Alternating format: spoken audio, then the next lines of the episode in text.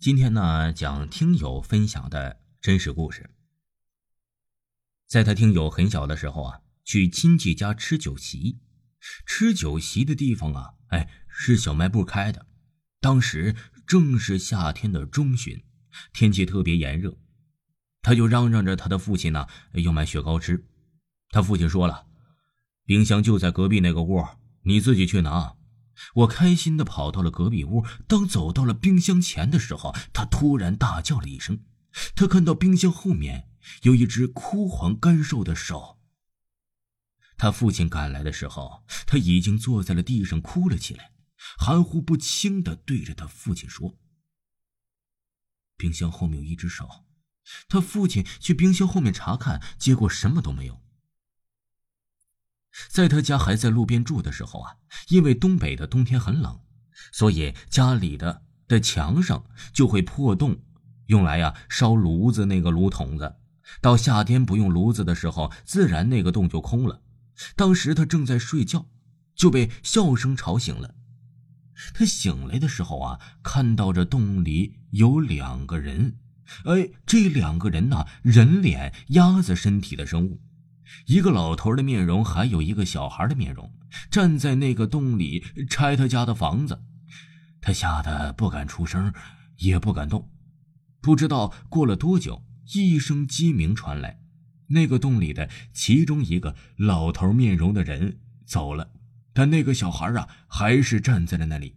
因为上件事情啊，还这听友就搬了新家，但怪事还是接连不断的发生了。那天他的父母。出去串门，他自己留在了家中。父母怕他害怕，就让他的三爷爷过来陪他。当时他在床上，他在里屋的炕上。半夜的时候，他起来上厕所。当他回来的时候啊，开门向他三爷的床头看时，一个白色衣服的女人站在了他三爷的床头。当他关上门再向床头查看的时候，却什么也没有了。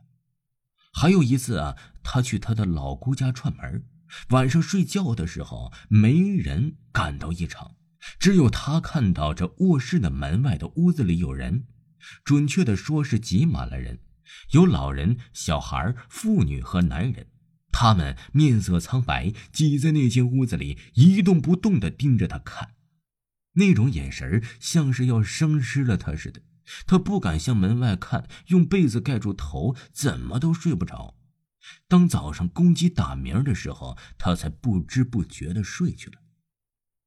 还有一位听友啊，也给我分享了真实故事。他说呀，在他上小学二年级的时候，哎，一般都是就是学生啊，小的时候容易发生灵异事件。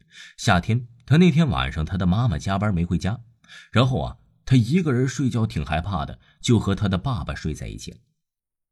他俩是横着睡的，当时夏天呢热，就开着门睡，这样比较凉快。睡到半夜呀，这听友就冻醒了，起来拉被子，顺眼望向门外，他爸妈卧室的门前的对面呢是他的卧室门，他的卧室门的隔壁呀是他爷爷的卧室门。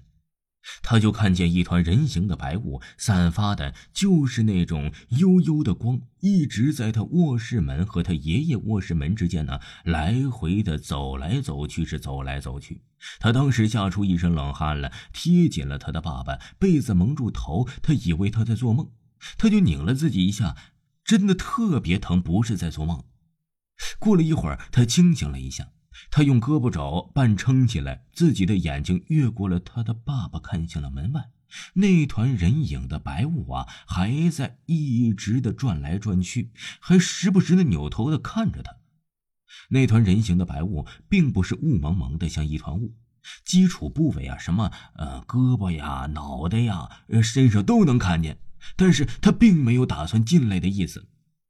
他小时候听老一辈的人讲，小孩能看见鬼，大人看不见，所以他也不敢叫。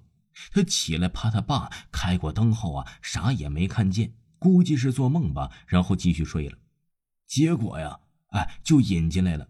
然后啊，他蒙了一夜的被子，紧贴着他的爸爸。第二天呢，他就给他的妈妈讲，他的妈妈不让他讲了。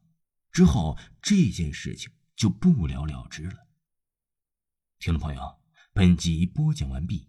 感谢您的收听。